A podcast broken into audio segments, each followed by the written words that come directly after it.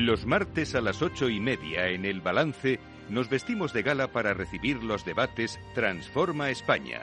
De la mano de Eduardo Serra y moderado por Federico Quevedo, todas las semanas dedicaremos un espacio a reflexionar y debatir sobre aquellos asuntos que contribuyan a transformar el futuro y hacer del nuestro un país mejor.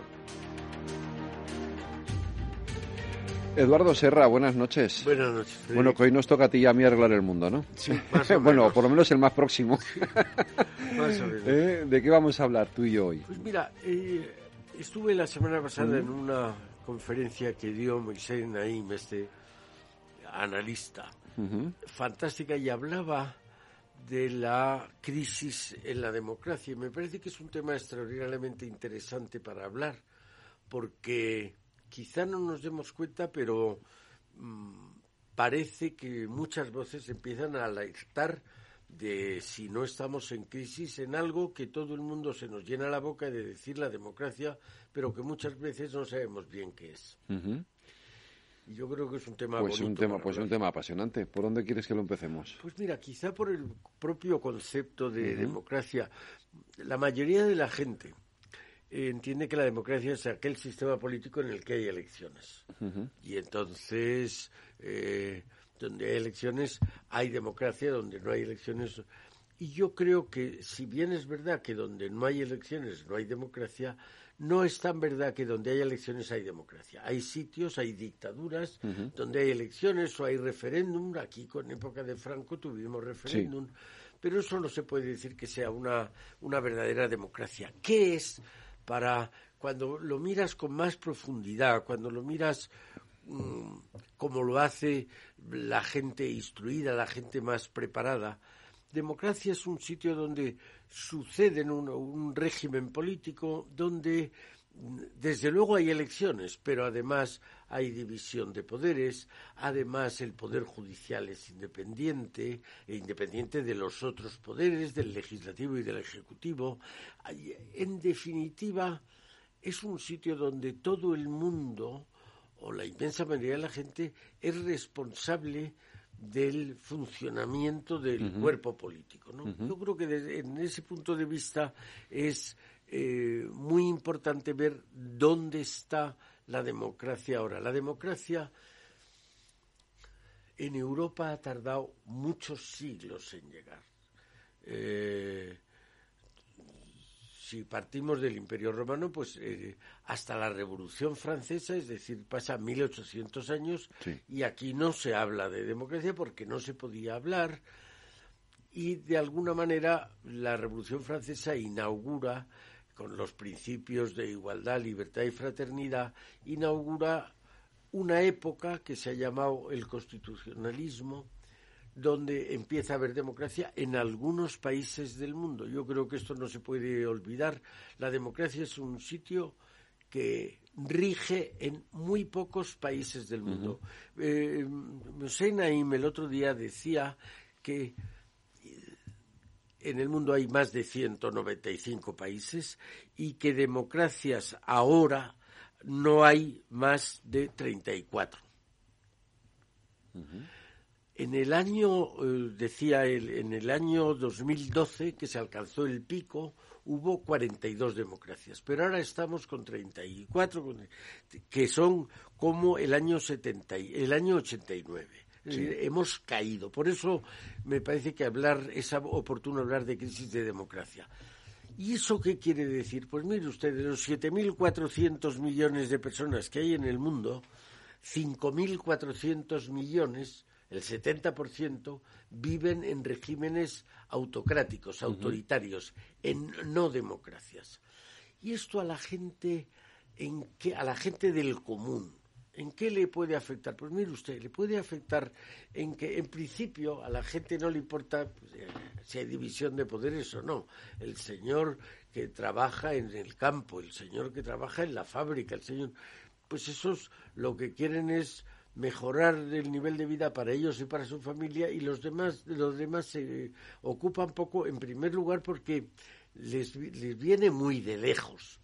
Sin embargo, si usted quiere que no haya encarcelamientos arbitrarios, si usted quiere que el poder no sea absoluto y que no le puedan, lo que decían, dar la puerta, dar la patada en la puerta de su casa, eso no pasa en las democracias. En las autocracias sí puede pasar, con lo cual es que el ámbito propio, privado del individuo, de las personas, de su familia, es un ámbito prohibido en principio para el Estado.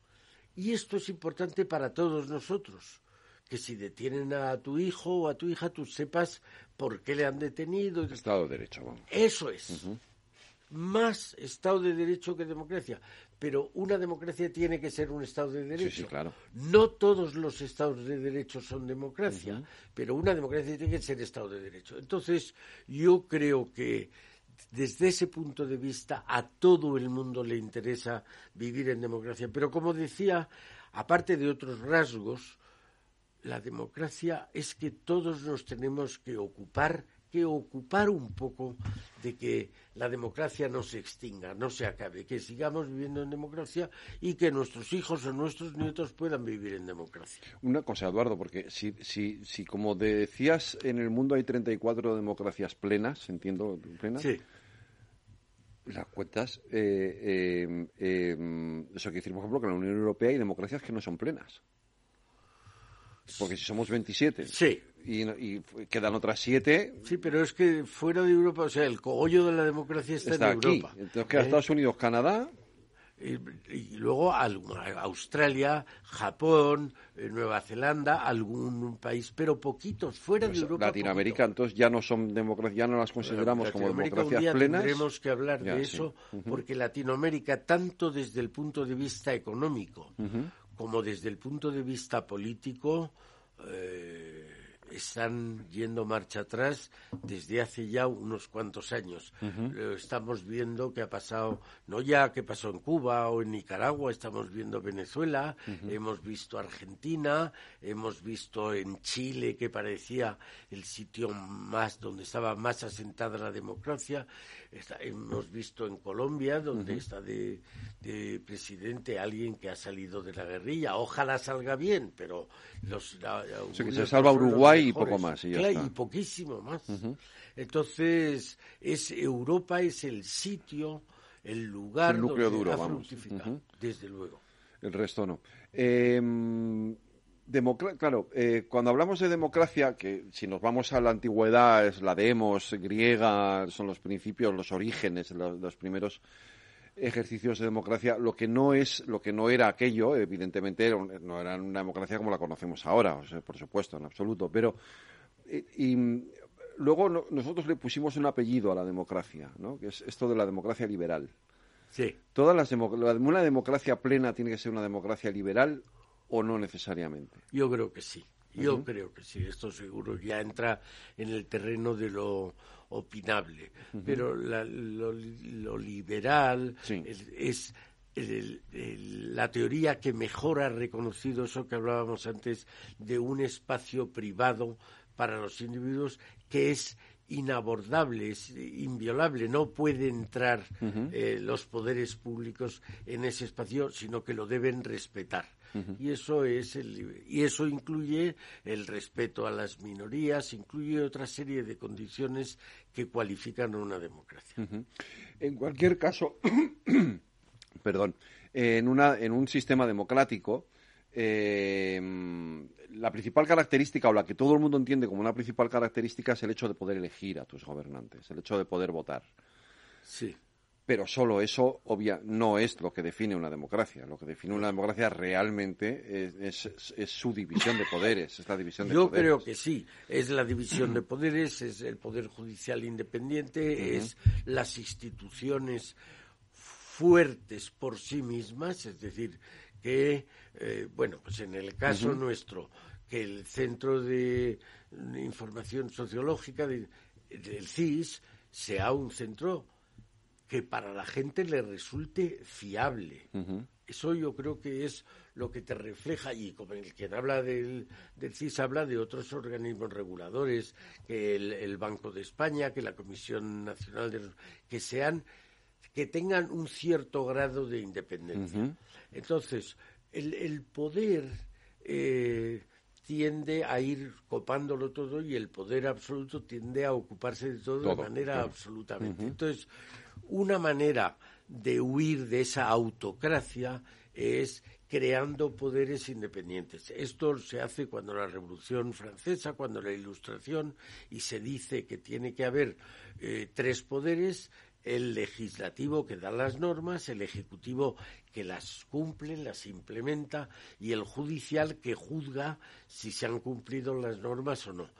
Y esto es hoy la, digamos, el, la clave para distinguir a una democracia de la que no lo es. Entonces, eh, este Moisés explicaba que ahora está en riesgo ese sistema democrático que ha tardado tanto en llegar a Europa como a partir del siglo XVIII. En el caso de España, hay que decir que tras algunos paréntesis democráticos, en el siglo XIX, que tuvimos tres guerras civiles en el siglo XX y las dictaduras que hemos tenido, la de Primo de Rivera, la de Franco, aquí la dictadura ha tardado más en llegar. Al contrario de lo que ha sucedido en Estados Unidos, donde nace casi consustancial con la democracia. Por eso hay veces que yo creo que los Estados Unidos cometen errores creyendo que en un país, como les pasó en Irak, quitas al dictador y la democracia brota por sí misma. Mire usted, eso no es verdad. Lo sabemos los europeos que hemos tardado esos siglos, pero los americanos creen, creían o siguen creyendo que no. Entonces yo creo que el, el sistema democrático necesita un cierto caldo de cultivo para poder crecer y prosperar. Y eso es lo que ahora está en riesgo. ¿Por qué? Pues los autores dicen que hay básicamente tres razones. Una razón externa, de repente hemos visto, de repente, que un país no democrático le iba muy bien económicamente. ¿Qué pasaba antes? Pues antes pasaba que las democracias daban la casualidad que estaban establecidas en los países ricos los que hemos dicho antes en Europa, Estados Unidos, Canadá, Australia, Japón. Ah, recuerdo una vez que vinieron a verme unos ministros peruanos y me dijeron, no, nosotros somos una democracia, pero no dejamos que voten ni a los comunistas, como cosa curiosa me dijo, ni a los jesuitas. ¿Pero por qué a los jesuitas ¿Y a los jesuitas por qué? Bueno, ¿y por qué a los comunistas también? pero bueno, los, jesuitas decían, nosotros daremos libertad a todo el mundo cuando tengamos mil dólares de renta per cápita. Y aquí se dijo durante la dictadura de Franco algo parecido. Hombre, se necesita un nivel de vida para que la gente pues esté dispuesto a, a transigir, a, a llegar a compromisos entre clases sociales, entre territorios distintos, porque tienen lo suficiente para vivir. Si no lo tienes, al que se opone a lo que tú quieras, puedes tener la tentación de usar la violencia, que es la negación de la democracia. La democracia, en principio, es el intento más acabado de solventar los problemas sociales por medio del hablar, por medio del Parlamento. Hablando, se dice, se entiende la gente. Entonces, había la costumbre de que, bueno, ricos son los eh, demócratas son los ricos. Pero ahora, en los últimos años, hemos visto un país fantásticamente grande que no es democracia y que ha crecido mucho, que es la China. China. China ha tenido un crecimiento en los últimos eh, 50, 60 años espectacular. Hemos visto de crecer al 6, al 8%, en todo caso, mucho más que en Europa. Y yo creo que eso uno de los riesgos es que la gente diga, mire, lo que hace falta es crecer, que yo cada año viva mejor, que pueda tener eh, una casa, pueda tener una, sanidad, una educación, una alimentación saludable. El que haya división de poderes me pilla más lejos. Esto puede pasar y de hecho pasa. Entonces hay un riesgo de que digan, hombre, los chinos crecen al 6%, yo quiero crecer al 6% como los chinos. Pero no hay división de poderes. Bueno, eso me da igual. Ese es un riesgo, que llaman los autores el riesgo externo. Esto lo explica muy bien el profesor Muñiz en el Instituto de Empresa. Segundo, un riesgo que no sabemos si está dentro o fuera, que es la manipulación de los procesos electorales que se han hecho, ya está confirmado que han intervenido y han manipulado en las elecciones presidenciales americanas, en las francesas, en el Brexit, en el referéndum de Cataluña. Oiga, que dicen que están en San Petersburgo unos hackers rusos. Bueno, pero esto es un riesgo porque estamos creyendo a pies juntillas en los resultados electorales y al mismo tiempo sabemos que esos resultados electorales han sido manipulados. Y luego hay una causa interna que es el populismo. La gente eh, que lo que quiere es soluciones inmediatas y ahora mismo. que suban el salario mínimo, ya. Que suban las pensiones, ya. Pero oiga que esto nos puede llevar, no me importa, yo esto lo quiero ya. Entonces, esos tres riesgos, el populismo interno, el modelo chino externo y las manipulaciones informáticas, digitales de los procesos electorales, son tres enemigos que hoy tiene la democracia. Eh, lo de China, evidentemente, lo que una de las cosas que nos deja claras es que como, eh, capitalismo y democracia liberal no van necesariamente de la mano. Es decir, el capitalismo puede ir por un lado y la democracia liberal por otro, porque de hecho en China no es una democracia y hay capitalismo. Esta es una de las, eh, eh, digamos, de los mantras de la, de, siempre han dicho, sobre todo los movimientos más populistas, de eh, la democracia es cosa de ricos, de capitalistas, no sé qué, no, no. Es decir, aquí los, chinos son capitalistas y no son precisamente demócratas, ¿no? Claro, no, no. Vamos a ver, yo creo que una de las verdades hasta ahora es que la correlación no es capitalismo o no capitalismo y democracia o no democracia. Yo creo que la verdadera correlación es la economía de mercado con la democracia. Cuando tú tienes un poder, se parece más al monopolio. Yo lo mando todo. La libertad económica. Claro. La libertad económica que es el mercado, que es el conjunto de ciudadanos intercambiando bienes y servicios, manda ese conjunto. En las democracias manda el conjunto de la ciudadanía. Teóricamente, por tanto, las dos instituciones que parece que tienen que ir en paralelo son la economía de mercado y la democracia. Hasta ahora, como decíamos, los países ricos, economía de mercado, eran las democracias. Ahora vemos que hay países que se empiezan a ser ricos, como China, y que no tienen democracia. ¿Esto puede durar o no puede durar? Lo que dicen normalmente es, mire usted, una nación no aguanta con un eh, sistema autocrático en la medida en que va dando libertades a la gente, para libertades económicas, porque al final la gente quiere libertades políticas también.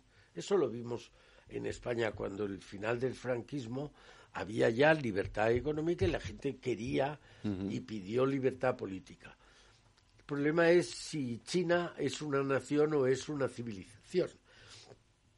Pero si es una nación, China tendrá que pasar ese Rubicón, ese, esa prueba de ver si es capaz de seguir creciendo sin tener una democracia. Pero, insisto, me parece que la libertad económica es la, la economía de mercado la libertad política es la democracia. Eh, bueno, el caso es que, como estábamos diciendo, la democracia empieza a vivir un retroceso en su, en su, su existencia como, modelo de Estado, como forma de gobierno, como forma de configuración del Estado. ¿Y por qué se produce? Eh, eh, quizás se ha acelerado de una manera específica en los últimos años ha tenido que ver la crisis del 2008, la pandemia, todo lo que ha venido pasando en estos últimos diez años más o menos. Sí, ese retroceso del que hablábamos al principio, de que hemos vuelto al año 89 y estamos cayendo desde el año 12, yo creo que has citado casi todas las causas. A mí me parece que la crisis del 2007-2008 fue muy determinante. Hay que pensar la bolsa de Madrid, por ejemplo, el índice del IBEX, que es, es ahora, en el año 2022, la mitad, menos de la mitad que en el año 2007. Otros países europeos han recuperado los índices previos a la pandemia. Nosotros estamos por detrás en eso. ¿Qué pasa? Pues que hemos tenido, como dices, una crisis económica que ha llegado prácticamente hasta el COVID, hasta la pandemia. Estamos teniendo una guerra en las puertas de Europa que ha llegado, nos, ha, obligado, ha producido una enorme inflación, un enorme incremento del coste de la vida, cosa que afecta a todo el mundo. Y cuanto más débiles son económicamente, les afecta más, ¿no? Eh, la, la, pandemia, la guerra, el incremento de precios, eh, las dificultades a veces que hemos visto de suministros, todo esto naturalmente ha redundado en una puesta en cuestión de la democracia. De todas maneras, yo creo que esto viene de antiguo. Los eh, tratadistas nos cuentan que entre la gente que nació en los años 30, 40, 50, 60, 70 del siglo pasado, se han hecho estudios, sondeos de mercado y dicen que para un 70% de esas poblaciones la democracia es esencial. Sin embargo, cogemos las cortes, las poblaciones más recientes de los años 10 o del principio del siglo o de los 90 o de los 80 y para ellos no es el 70% de ellos no es indispensable. La democracia es indispensable solo para el 30%. Yo creo que esa es una prueba de que viene de lejos, que ha repercutido la pandemia, la inflación, la crisis, desde luego pero viene de lejos. Hay un malestar. Una crisis de confianza en el propio sistema. Yo creo que sí. ¿eh? Y lo estamos viendo porque al principio has dicho, y es verdad, que no es solo un problema de España. Hemos visto en Estados Unidos una división como no ha, visto, no ha habido hasta ahora, por lo menos en los últimos 200 años. Hemos visto cómo han intentado asaltar el Congreso o han asaltado el Congreso de Estados Unidos, cosa que nos parecía característico de una república bananera. Y Estados Unidos era un modelo, no era una república bananera, pues en el modelo han hecho lo que hacían antes las repúblicas bananeras. Yo creo que ha habido una eh, antigua pérdida de confianza en las instituciones, pero que se ha agravado mucho en los últimos tiempos. Fíjate que, de hecho, hoy, eh, que es segundo martes del mes de noviembre, eh, se están produciendo elecciones legislativas en Estados Unidos. Eh, lo que lo que se, lo que aventuran las sondeos es que en la Cámara de Representantes barran los republicanos con un Donald Trump a la cabeza que amenaza con volver otra vez a presentarse eh, después de todo lo que ha pasado, de, amenaza con volver. quiero decir, eso que tú llamas las divisiones, las polarizaciones de las sociedades, los populismos, eh, incluso los viejos partidos, que esto es lo más, lo más sorprendente, acaban eh, carcomiendo ¿no? o destruyendo las bases mismas de, la propia democracia. ¿no? Eso parece. Incluso el que he repetido, he citado varias veces, Mosé decía que la situación actual podía eh, caracterizarse por lo que él llamaba las tres P's. Populismo, polarización y posverdad, que es propaganda. Y yo creo que esos, eh, esos tres elementos están, como tú dices, carcomiendo la democracia. Por eso creo que es muy importante en que todos seamos conscientes que nos están quitando algo que para un porcentaje muy alto de nosotros es tan esencial como el aire para respirar, que es el poder vivir en un ambiente de libertad. Pero fíjate que, que, a mí me preocupa, por ejemplo, que, y alguna vez lo hemos comentado aquí, que sigue creándose en la opinión pública o, crece en la opinión pública la idea de que es mejor tener líderes eh, fuertes eh, a tener democracias plenas. Es mejor tener líderes que no sean, que no estén cuestionados por su propia, por su propio parlamento, por su propia, sino que, es, que sean fuertes, que puedan sobreponerse a, los, parlamentos y que, es preferible eso a que una democracia sea plena. Eh, sí, pero ¿por qué se piensa eso? Porque probablemente tiene componentes distintos. Uno, si la democracia no me solventa mis problemas, voy a pensar en otro. Entonces, algo yo creo que con la mejor voluntad del mundo habría que decirle a la clase política, se están ustedes equivocando gravemente. Acabas de citar la polarización. A la gente no le gusta la polarización. A la gente le gusta el debatir los asuntos, el llegar entre a la, a la mejor solución, no que se tríen los trastos a la cabeza unos a otros. Este es un, elemento esencial. Y esto está pasando en Estados Unidos. Pues ahora seguimos comentando, la vuelta a la publicidad. Eh, Eduardo, ahora volvemos enseguida.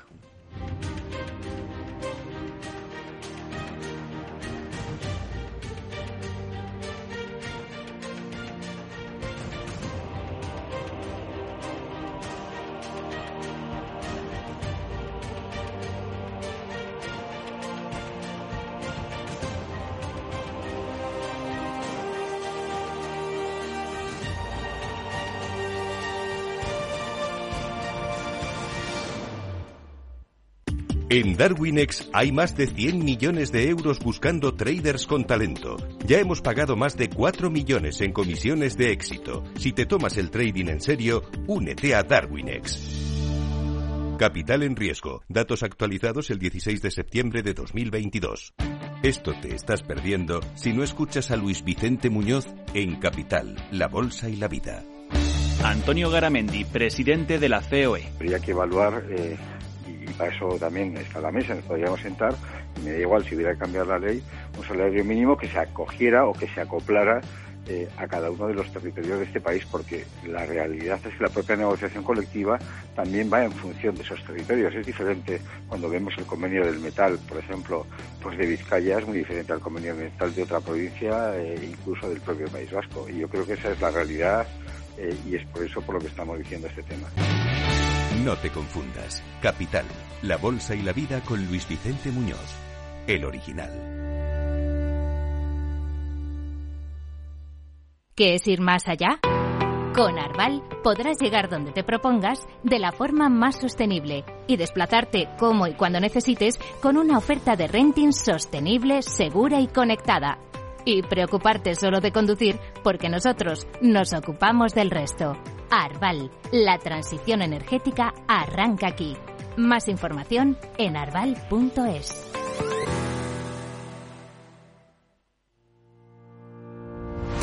Los miércoles a la una de la tarde en Capital Radio, Gestión del Talento.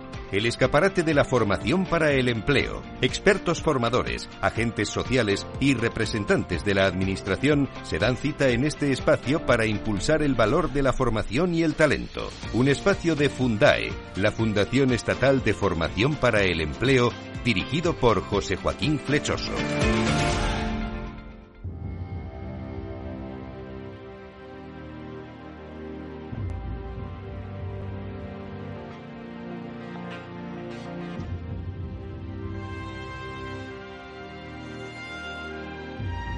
Las nueve de la noche, una hora menos en las Islas Canarias, siguen ustedes en la sintonía de Capital Radio y que seguimos aquí, Eduardo Serrallo, arreglando el mundo y la democracia que está en crisis y le estamos ah, dando un empujoncito para ver si mejoramos la situación, ¿no, Eduardo? Sí, yo creo que sí. Sobre todo para evitar que se siga degradando la situación, ¿no? Y como la democracia, como todos los conceptos importantes, es un concepto abstracto, y la gente no lo vive cotidianamente, pero eso hace que no se pueda, que no se den cuenta o que no nos demos cuenta que la democracia puede ir mejorando, ciertamente, pero también puede ir empeorando.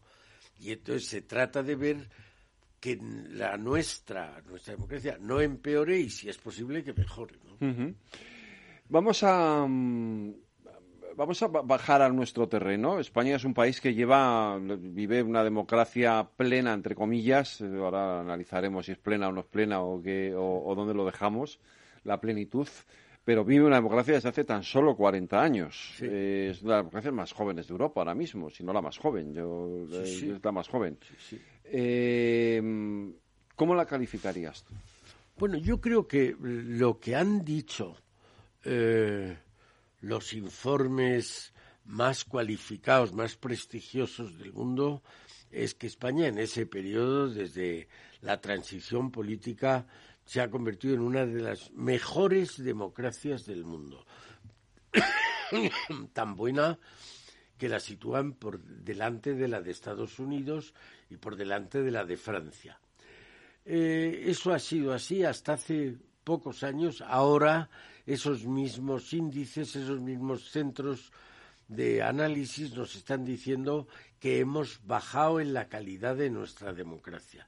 Y ahora, aunque seguimos estando siendo considerados una democracia plena, pues ya no estamos en esos lugares de, prestigio, sino que estamos bajando. Y eso yo creo que nos debe, por lo menos, alertar de que no siga pasando. Eh, bueno, lo cierto es que eh, es verdad que esta es una democracia que, en estos 40 años ha tenido momentos difíciles. Vivimos el intento golpe de Estado del año 82. Hemos superado lo que para mí era el mayor riesgo para la democracia, que era el terrorismo, el terrorismo de ETA, más de mil muertos.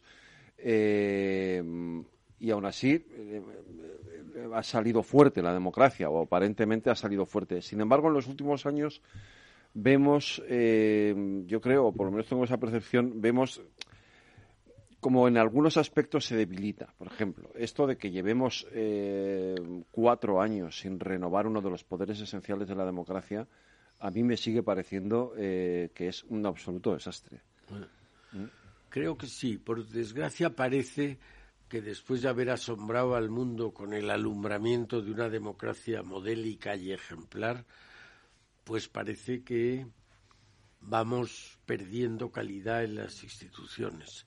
Eh, yo creo que al principio decíamos las notas que te caracterizan a una democracia y si esas notas siguen eh, estando presentes en, nuestra vida. Yo creo que España ha tenido desde el año 77, que fueron las primeras elecciones democráticas, hasta el año 2015, un sistema que, que, llaman bipartidismo imperfecto. Había dos grandes partidos con vocación eh, de, gobierno, el PP y el PSOE, que eh, tenían vocación de gobernar y por tanto eran más susceptibles, digamos, a la sensibilidad del Estado. ¿no?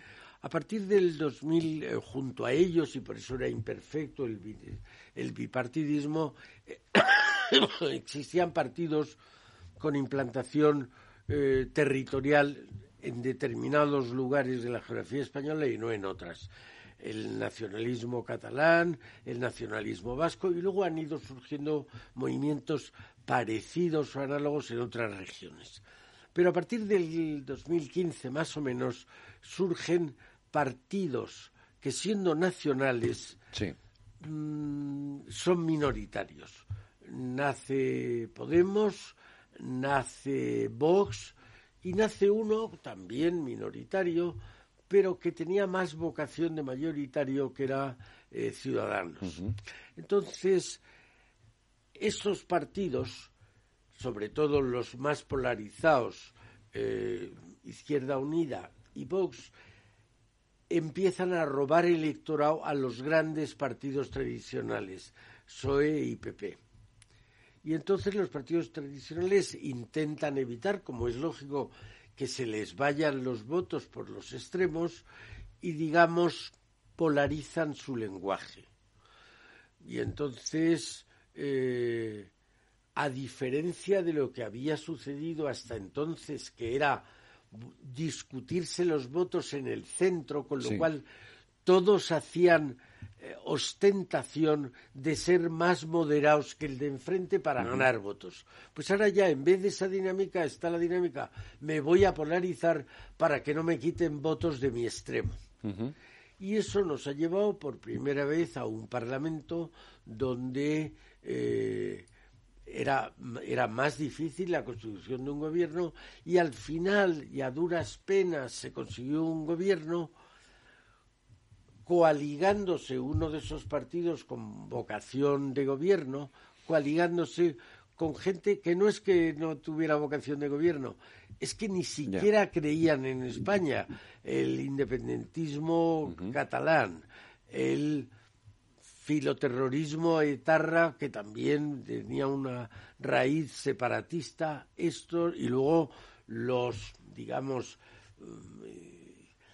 radicales antisistema, que podíamos llamar los Unidas Podemos, esto ha hecho que tengamos un gobierno que está constituido en parte por gente no que no cree en el gobierno, que no cree en España. Y esto es realmente es muy difícil de imaginar a alguien que no cree en España, no es que no ame, es que no cree en España y estando puesto a los mandos de la nación. Por eso yo creo que a veces no somos conscientes de la dificultad que tiene un gobierno como el que tenemos ahora de cumplir cualquier política que sea interesante para los fines nacionales. Porque están, al final, parece como que están condenados los dos grandes partidos a entenderse con sus extremos, necesariamente, para poder sumar.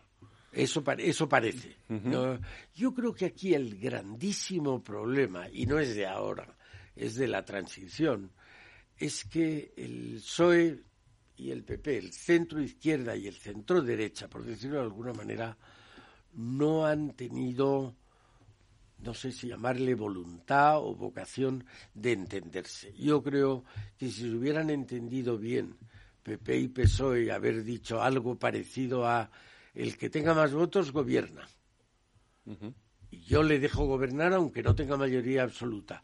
Hubiera evitado esos tratos ventajistas para los nacionalismos.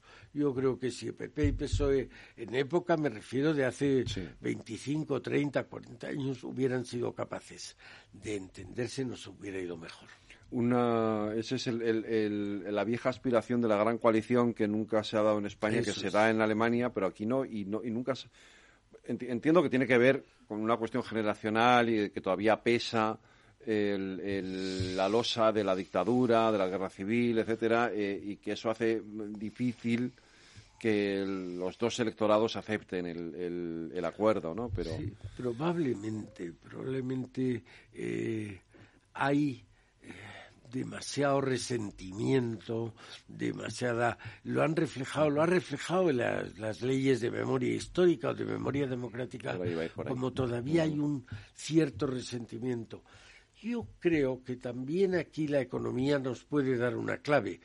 Eh, en los países ricos, que son ricos desde que llegó el proceso de la industrialización hace 200 años, estos países tienen mucha menos dosis de rencor, de cainismo que el nuestro.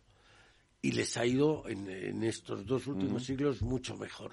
Nosotros apenas hemos salido de la pobreza yo creo que hay que situar en los años 60 del siglo pasado, cuando empieza de verdad un desarrollo español que luego, por fortuna, ha seguido hasta nuestros días, ¿no? Prácticamente hasta nuestros días. Pero antes de eso había ese, esa pobreza engendradora del sentimiento cainita. Y no hay que criticar. Si yo por falta de alimento se me muere un hijo, voy a tener resentimiento contra el que me ha provocado esa situación. Si yo lo que he tenido es que no he podido hacer un viaje al extranjero, pues me importa, pero mucho menos. ¿no? Entonces yo creo que en, ese retraso de España en llegar a la prosperidad, a la industrialización, al desarrollo, es a lo que yo referiría esta falta de entendimiento entre los dos partidos gobernantes. Eh, nosotros hemos calificado nuestra democracia, se lo dice la Constitución, como un Estado social y democrático de derecho. Que volviendo otra vez al principio de la conversación, yo no sé si es lo mismo que una democracia liberal. Le veo algunos matices. ¿no? Por ejemplo. La parte. Eh, quizá el excesivo peso del Estado eh, frente, a, frente a la iniciativa privada. esa sensación de que es más estatista el país que, liberal, ¿no? Eh, sí. El peso del Estado del bienestar, de cual, cual no lo critico, ¿no? simplemente lo, lo, pongo, lo, lo, digo. Es decir... Sí, Yo creo que si estamos criticando el resentimiento, no podemos echarle la culpa a nadie, pero yo recuerdo cuando se hizo la Constitución, yo era secretario general del INI. El INI era un gigantesco grupo empresarial público público en el sentido de propiedad del Estado. Y allí estaban las grandísimas empresas españolas, salvo la banca, estaban allí, estaba Iberia, estaba Endesa, estaba Repsol, estaba Ensidesa, estaban las grandísimas. Y esto habían nacido en muchísimos casos por la iniciativa pública. Así como en el resto de Europa o en Estados Unidos las empresas habían ido naciendo, salvo excepción en el sector privado, y los redactores de aquella constitución vinieron al, al INI a preguntar si nosotros aceptaríamos el artículo 128 en los términos que estaba, que era que se aceptaba la iniciativa pública en materia económica. Ah, no, era muy difícil en un país cuyas grandes empresas habían crecido al calor del Estado, el decir que el Estado no podía intervenir en la economía. Entonces yo creo que eso nos llevó a lo que tú dices, que estoy completamente de acuerdo, que es, oiga, tenemos una sociedad, una economía demasiado estatificada. ¿eh?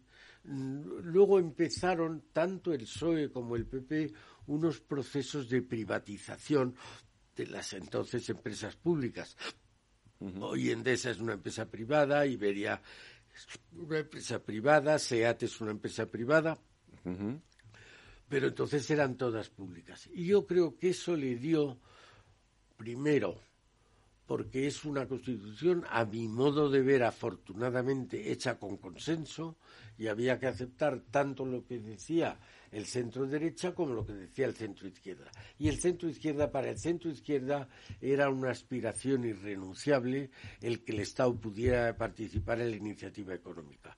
Pero el caso es que sí, ha devenido al final en un excesivo peso del Estado en la actividad económica. Pero yo comentaba eso, eh, quería entrar por ahí, porque eso me lleva a pensar que a lo mejor cuando, claro, eh, hemos acostumbrado a nuestra sociedad o a nuestros ciudadanos a, que el Estado, que el papá, eso que llaman papá Estado, solucione prácticamente todos nuestros problemas. Eh, y cuando llega un momento en el que papá Estado no soluciona nuestros problemas, porque no puede obviamente alcanzar a los problemas de todos, es cuando dices, la democracia es, con perdón, una porquería, no me interesa absolutamente nada. Yo quiero un sistema que me resuelva mis, eh, mis problemas. ¿no? Sí, vamos a ver quizá esa falta de conexión entre la resolución de problemas económicos y la actividad política viene porque aquí, y eso sí es verdad, se hizo una constitución donde los representantes políticos, los partidos políticos, podían vivir solo con el apoyo del presupuesto del Estado.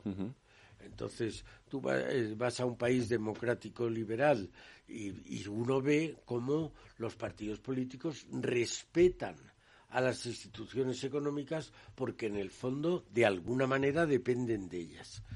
Aquí, sin embargo, no, porque aquí el partido, ¿por qué un partido político va a tener que hacer caso a cualquier institución económica si ellos viven de los presupuestos del Estado? Entonces, eso nos ha dado un sesgo que quizás el que tú decías antes, un, sesgo de excesiva dependencia del Estado. Dicho de otra manera, ese sesgo conlleva una desconexión del sector público con el sector privado.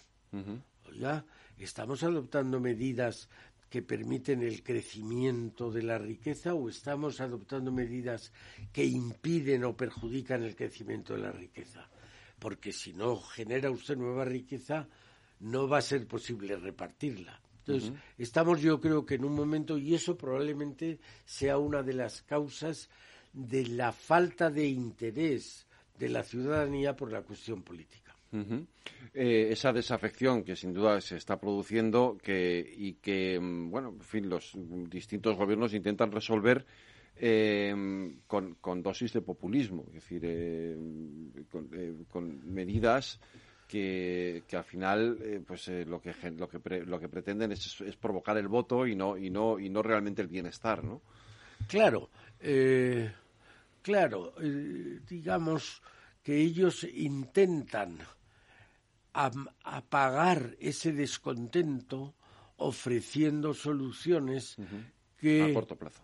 Que, son a corto plazo porque no pueden ser duraderas y si no pueden ser duraderas no las doy.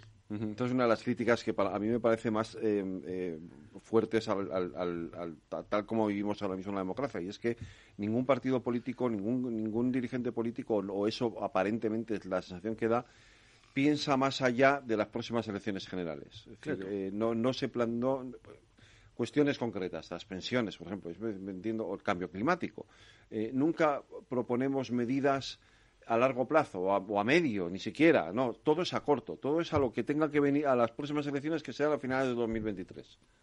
Sí, ese es un tema, esa es una debilidad enorme de la democracia las autocracias no tienen ese problema. Las autoridades chinas pueden estar decidiendo a 40 años y eso es una ventaja para ellos y para exponer confrontándolo con la situación en los partidos en las democracias occidentales. Yo creo que hay una un axioma que es que los políticos como es natural viven para la próxima elección. Es decir, que su periodo es el periodo, coincide con el periodo electoral. Y hay necesidades generales o particulares que no se resuelven en cuatro años. Por eso yo muchas veces hablo en favor de la monarquía porque es una institución que su eh, su ámbito no solo la, la elección es una generación un rey que querrá ver a su hijo sentado en o a su hija sentada en el trono cuando él fallezca o cuando él falte, ese rey quiere tiene preocupaciones a largo, largo plazo. Yo eso lo he visto en nuestro caso hablando las figuras de los reyes se enseguida se ve que piensa en el largo plazo. También tengo que decir que he visto a políticos pensando en el largo plazo. Sí, algunos ha habido. Pero son más la excepción. Porque la regla, como por otro lado es natural, tiene que ser, oiga, que es que yo igual dentro de cuatro años no estoy aquí. Entonces, eso unido a la multiplicidad de, llamadas electorales que tenemos las generales y las europeas y las autonómicas y las municipales. Eh, eso hace que nos diluyamos en el corto plazo y no afrontemos los problemas de largo plazo. Nuestra España se configura como una monarquía parlamentaria. La monarquía, sin duda, es una, es una institución que garantiza el, el, sistema democrático, pero no es la única. No. No, yo creo que en el caso nuestro tenemos ahora una ventaja, la ventaja de que la Constitución como decía antes, es una constitución hecha por consenso. Todo el mundo estaba de acuerdo con esta constitución. Y la constitución y la monarquía, en nuestro caso, son consustanciales. Para quitar a la monarquía hay que quitar la constitución. Entonces, eso le da una, a mi juicio, una enorme fortaleza. Pero yo creo que lo que más interesa del sistema nuestro es que proporciona estabilidad. Y la estabilidad es buena para todo, para saber cómo voy a afrontar la educación de mis hijos, para saber cómo voy a afrontar mi futuro profesional, para saber cómo puedo afrontar mis, mis pensiones. Todas esas cosas sin estabilidad no se pueden ni mantener, porque no sabes a dónde te llevan los periodos de inestabilidad. Entonces, yo creo que tener una institución que te dé garantías de estabilidad, de mirar a largo plazo y de ser neutral, poder representarnos a todos, porque no representa a nadie en, particular, me parece que es una ventaja enorme. ¿Qué elementos habría que corregir para mejorar, entre comillas? Aquí hablamos siempre de mejorar España, de hacer mejor el país, de hacer mejor nuestra democracia. Por ejemplo, la ley electoral. La ley electoral además tiene la ventaja de que no hay que tocar la Constitución y se podría modificar. La ley electoral parece, hay, hay que tener en cuenta que no es ni defecto ni virtud, es cada uno somos herederos de, nuestro tiempo. Y cuando se hizo la Constitución había un miedo cerval a repetir la guerra civil y por tanto el consenso nace con la voluntad que yo sigo favoreciendo 40 o 50 años después, que es de acoger a todo el mundo, que todo el mundo se sienta, hoy llaman a eso quizá inclusivo, pero de que nadie se sienta excluido.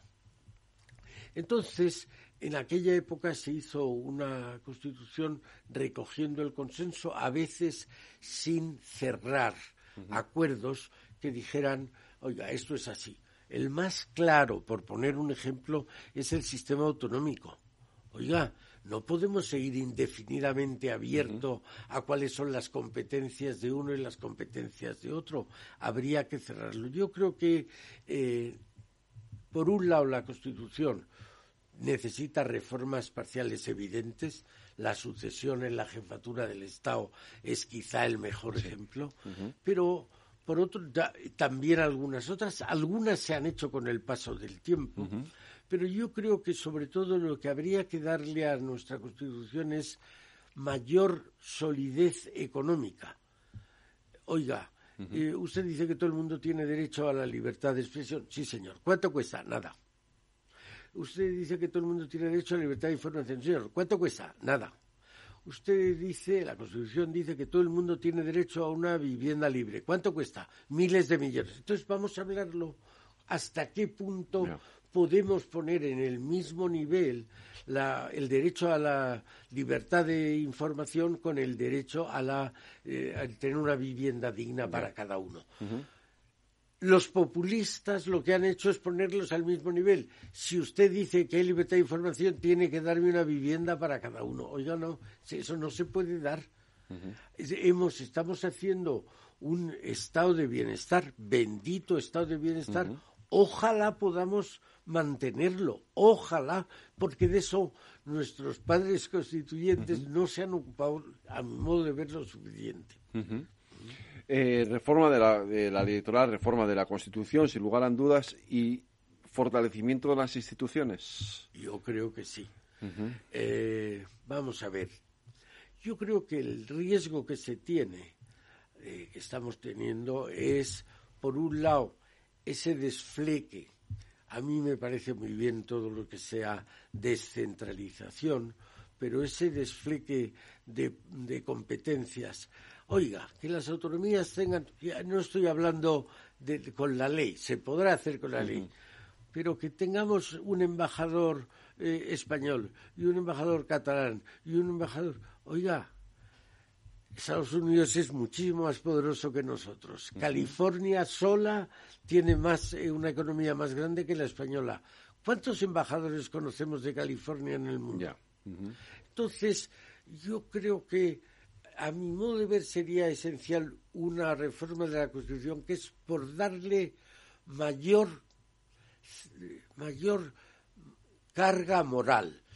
Nosotros estamos diciendo, jura usted los principios de defender la Constitución y como norma fundamental del Estado y al rey, y dice, juro porque me lo han pedido. No, no. Usted jura porque jura. Y si usted no jura porque no, o promete porque no cree en eso, me parece muy bien. Pero yo no le doy el sueldo de, de diputado en Cortes o de senador. o de, es decir, mayor seriedad. Si usted dice que jura es porque, o que promete, es porque de verdad lo cree. Eso nos evitaría tener en el gobierno personajes como los que tenemos. Ya. Y, en el gobierno y fuera del gobierno. en, el, gobierno más. En el Parlamento, porque tiene, pues la verdad es que tienen una, tienen, en fin, son para echar de comer aparte. Y, eh, y en materia de libertad económica, que sin duda es un elemento esencial, ¿por dónde tendríamos que seguir avanzando? Porque, em, bueno, pues justo estos días, y además en la situación en la que estamos viviendo, se habla mucho de, de, de ayudas, de subvenciones, de subir impuestos, de Y yo tengo también la sensación de que ahí estamos retrocediendo en una materia esencial que es, el, que es la iniciativa privada y la libertad económica. ¿no? Eh, sí, yo creo que se está retrocediendo, pero me parece que ahí lo que deberíamos es embridar el gasto del Estado. Que ahora Europa más que bien lo ha venido haciendo. Pero nosotros no podemos decir que un Estado se eh, endeuda en la cantidad que quiera. No puede ser, esto no puede ser, porque llegaría un momento, si gastamos el 3 o el 5% más de lo que ganamos, llegará un momento en que no nos quieran prestar nadie. Y ese momento en que no nos quiera prestar nadie, ¿qué hacemos? No nos mantendríamos en ese nivel, tendríamos que bajar porque A, no nos prestaría nadie y B, nos pediría que devolviéramos los, los empréstitos que hemos tenido. Luego, yo creo que la seriedad en economía es esencial. Déjeme que le ponga solo un ejemplo que me parece muy significativo.